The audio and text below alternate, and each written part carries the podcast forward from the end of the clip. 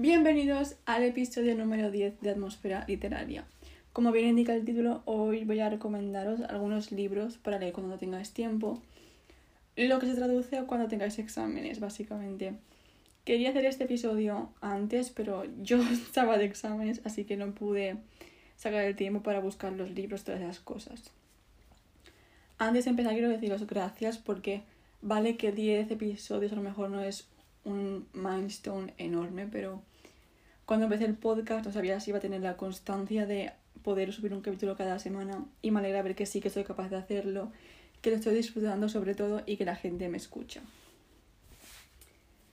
Así que bueno, sin entretenernos, entretenernos más, el primer libro que os quiero recomendar es El chico de las estrellas de Chris Puello. Tiene 163 páginas y la verdad es que la letra es bastante grande. Yo es, lo tengo en físico y al menos mi edición la letra es bastante grande. Como he dicho, este libro lo tengo porque lo leí hace años y la verdad es que a mí me encantó. Nos cuenta la historia de un chico que realmente es Chris porque el libro es tipo una biografía. Básicamente es él durante los años descubriéndose, descubriendo quién es realmente. Y la verdad es que hay muchas escenas que me hicieron llorar y el libro en sí es, tiene escenas muy serias y crueles, pero está narrado de una forma tan preciosa, es tipo, tiene un toque de cuento de hadas. Y me encantó ese tipo de narración, la verdad. El segundo que tengo que recomendaros, ya he hablado de él varias veces en el podcast, y es Heartstopper de Alice Osman. Es una novela gráfica y son de momento de tres libros. El cuarto sale el año que viene, en mayo, si no me equivoco. Y está también en español. una novela gráfica que se lee de verdad, se lee en una, un par de horas, no son, no son muy largos y es una historia muy mona, es muy de todo. No sé cómo explicarlo, simplemente, de verdad, no voy a cansarme de decir esto. Darle una oportunidad a Heartstopper. Y de paso los demás libros de la autora porque yo tengo varios de ella pendiente y he escuchado que Alice Osman es una muy buena autora, así que... El tercer libro se llama Princesas y Lobas de Martha Mississippi y tiene 128 páginas. Este libro no lo he leído. Realmente los que os voy a recomendar son 8 y he leído 3. Aunque sí es que es verdad que todos los que os voy a decir están en mi lista de libros pendientes, así que son unos libros que me llaman la atención y quiero compartir con vosotros.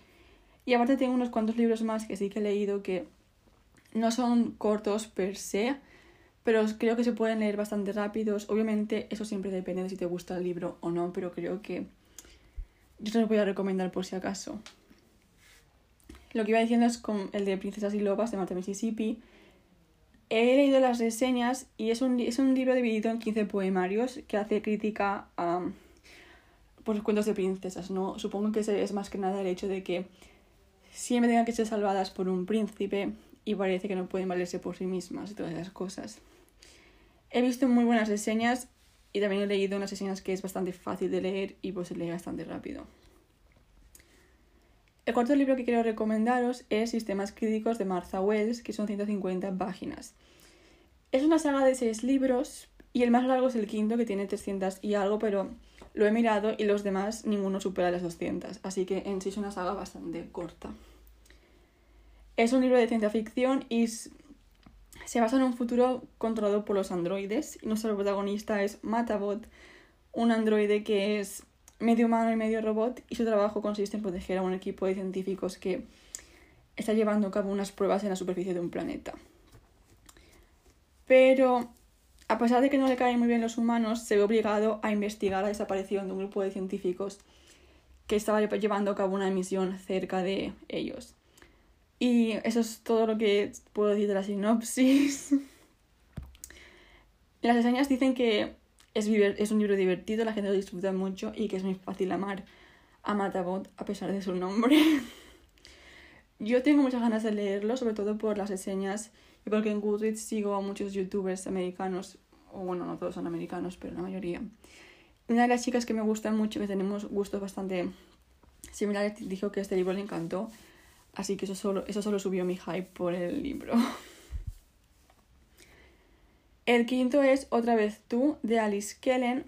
Estos son 167 páginas. Antes de meterme de qué va el libro, quiero decir que esta autora ha sido muy recomendada para mí. En plan, mucha gente en Twitter me dice, lee sus libros, no sé qué. Y sí que me leí el año pasado, que lo cogí por la biblioteca, 23 otoños antes de ti, que es de la misma autora, si no me equivoco. Y me encantó. Su género es el romance, y yo, soy, yo soy una persona que el romance lo leo en ocasiones. A veces sí que me da, pues, ahora mismo estamos en diciembre, quiero leer romances monos, navideños pero no es un género que suela buscar mucho. Pero la verdad es que su libro me gustó, me encantó. Eso es muy mono y no sé, los personajes y todo eso. Creo que el autor hace muy buen trabajo. Y en este libro en concreto es una duología y el segundo sí que tiene 300 páginas, pero el primero, como he dicho, tiene 167. Y en este libro pues seguimos a Emma, que se muda de Nueva York a California junto a sus dos mejores amigas para pasar unas vacaciones súper disfrutando de todo lo que es California. Pero, sorpresa, sorpresa, todo eso cambia cuando se encuentra con Alex, quien al parecer es el hombre que la dejó plantada la semana antes de su boda. Así que, si eso no, no sé, a mí eso me llama mucho la atención. El romance, como he dicho, es un género complicado para mí, pero la sinopsis, pues, me atrapó. El sexto libro es otro libro de romance que se llama El sin sentido del amor de Javier Roescas y son 208 páginas. En este libro nuestra protagonista se llama Lana y el chico se llama Jack y ambos se encuentran en una fiesta de que da pues inicia las vacaciones de verano. En esa misma fiesta Jack discute con su novia porque él le ha puesto los cuernos a ella. Y no solo eso, sino que la mejor amiga de Lana, Julia, no llega a encontrarse con ella porque decide pasar la noche con un desconocido que resulta ser Jack. Además, va a empezar a trabajar con el padre de Lana, por lo que ambos están atrapados en el mismo lugar. Y cito básicamente la sinopsis, parecen estar destinados a colisionar una y otra y otra vez hasta que descubran si este verano tiene sentido. No sé, a mí Javier Ruescas es un autor que no me llama la atención. La verdad, sus libros nunca... Me leí uno y no me gustó. Pues tengo una amiga que se ha leído este libro y que le encantó. Y la verdad es que no niego que a lo mejor este verano, en 2021, lo coja porque es un libro para leer una noche de verano, si no tiene, todas tiene esas vibes por todos los lados. El séptimo libro es El despertar de la sirena de Carolina Andújar, que tiene 136 páginas. La sinopsis es breve, pero básicamente seguimos a Júrate o Jurate, no sé cómo se pronuncia su nombre que es una sirena maldita que hace unos 300 años que nos surca las aguas del mar Báltico. Pero todo eso cambia cuando decide regresar a la superficie en busca de un nuevo amor. Lo venden como un reteniente de la sirenita, pero al leer las reseñas ninguna dice esos más dicen que no es un reteniente para nada. También según las reseñas os puedo decir que hay Instalove y a mí es una cliché que no me gusta nada pero la gente dice que está bien hecho y que a pesar de eso es un libro que han disfrutado mucho. Así que sí que quiero darle una oportunidad y creo que puedo dejar pasar el install Y por último, de los así oficialmente que quiero recomendaros, está Huellas sin Estela de Niola Gray. Son 36 páginas, aunque en formato ebook son ciento y algo, creo, si no me equivoco, o 80 por ahí. Simplemente porque el formato es para móvil y pues esas páginas se hacen más largas, pero yo lo he leído y se lee bastante rápido y la verdad es que a mí me gustó. Es una autora nueva, no os conocía ni nada porque no he publicado. Este libro es, bueno, esta novela es autopublicada y la publica en Lectu. Os animo a que entréis a lectura y la compréis. No la vende muy cara, la verdad. Y básicamente ha publicado tres historias cortas de forma de, de introducirnos al mundo que está criando para su, para su, coño, perdón, para su trilogía Dioses Caídos, creo que se llama así. A mí me gustó mucho, no sabía qué esperar y la verdad es que me sorprendió. En esta historia en concreto seguimos a Alasdair, un cazarrecompensas, que es contratado por el rey del para encontrar el reino de las ninfas, que es un reino pues que durante milenios se ha encontrado oculto de todo el mundo que ha intentado entrar en él, aunque es posible que Alasdair lo consiga. La verdad es que me gustó porque no me esperaba ese final. En plan, el final me dejó como, ¿qué acaba de pasar? O sea, ¿what? Y la verdad es que su forma de escribir me gusta, crea un muy buen ambiente. Así que una de las recomendaciones que quería haceros fuera de las ocho principales son otras dos historias cortas, que la segunda se llama Esposas de Lino, que también la leído. Me falta leer la tercera, porque la verdad es que no he podido que tenía exámenes y tenía otros libros pendientes, pero nada más tengo un hueco, quiero intentar leer ese libro. Después es Tengo Matar a un Reino de Alexandra Cristo. No es corto, este libro ya son 300 o 400 páginas. Pero la verdad es que yo me lo leí en dos días y vale que yo leo bastante rápido, así que a lo mejor no soy el mejor ejemplo. Pero es un libro de fantasía autoconclusivo, que no se ven muchos. Y este sí que es un lettering de la sirenita, pero con un toque más oscuro.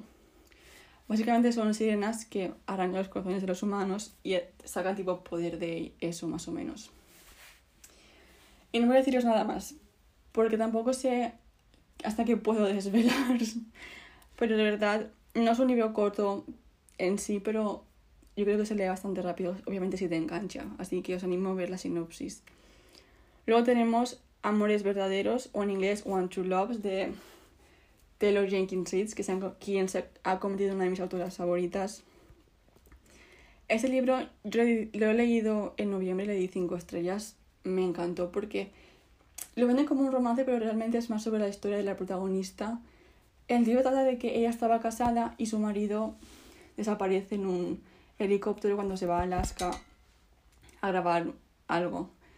Y como que tres años después le habían dado por muerto, pero no estaba muerto y vuelve a aparecer. Entonces, ella en esos tres años ya estaba con otra persona.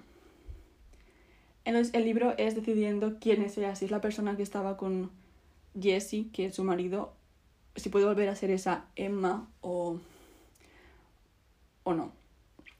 No sé cómo explicarlo porque es que lo que digo no es una historia de con quién se queda, sino de el duelo, por, algún, por decir de alguna manera. La verdad es que es preciosa. Y es que la forma de escribir de Taylor es... Estoy enamorada de su escritura, de verdad. Y por último quería recomendaros la trilogía de la selección. Es una trilogía bastante corta, son creo que 200, 300 páginas por libro. Se leen muy rápido, tengo una amiga que los leyó el verano pasado y los terminó los tres en una semana. Y es más una distopía. Creo que a este punto mucha gente ha escuchado hablar de la selección.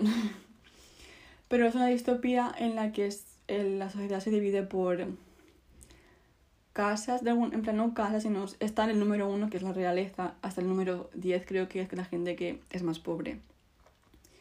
Y pues para saber con quién se casa el príncipe hacen como una selección. Las, las chicas de X edades se presentan y, hacen, y eligen creo que a 36, van a palacio y están ahí durante una temporada, es como un programa de televisión o algo así. La verdad es que es bastante entretenido. A mí me, cuando lo leí lo disfruté bastante. Eso es todo lo que tengo para este episodio y las recomendaciones de libros cortos. Porque la verdad es que yo no soy de leer libros muy cortos, en plan, sí que tengo bastantes, pero me ha costado realmente encontrar para poner en el episodio. Espero que os haya servido, que algunos os haya llamado la atención. Os animo que pues entréis a Goodreads y miréis la sinopsis y las reseñas de esos libros y pues decidáis si os queréis o no leer. Y bueno, pues Gracias por escuchar. Gracias otra vez por escucharme durante los meses que he estado haciendo el podcast, que no son muchos, son, son como he dicho, son 10 episodios, pero significan mucho para mí. Así que bueno, nos vemos la semana que viene. Gracias por escuchar y recordad que sea lo que sea, podéis con todo.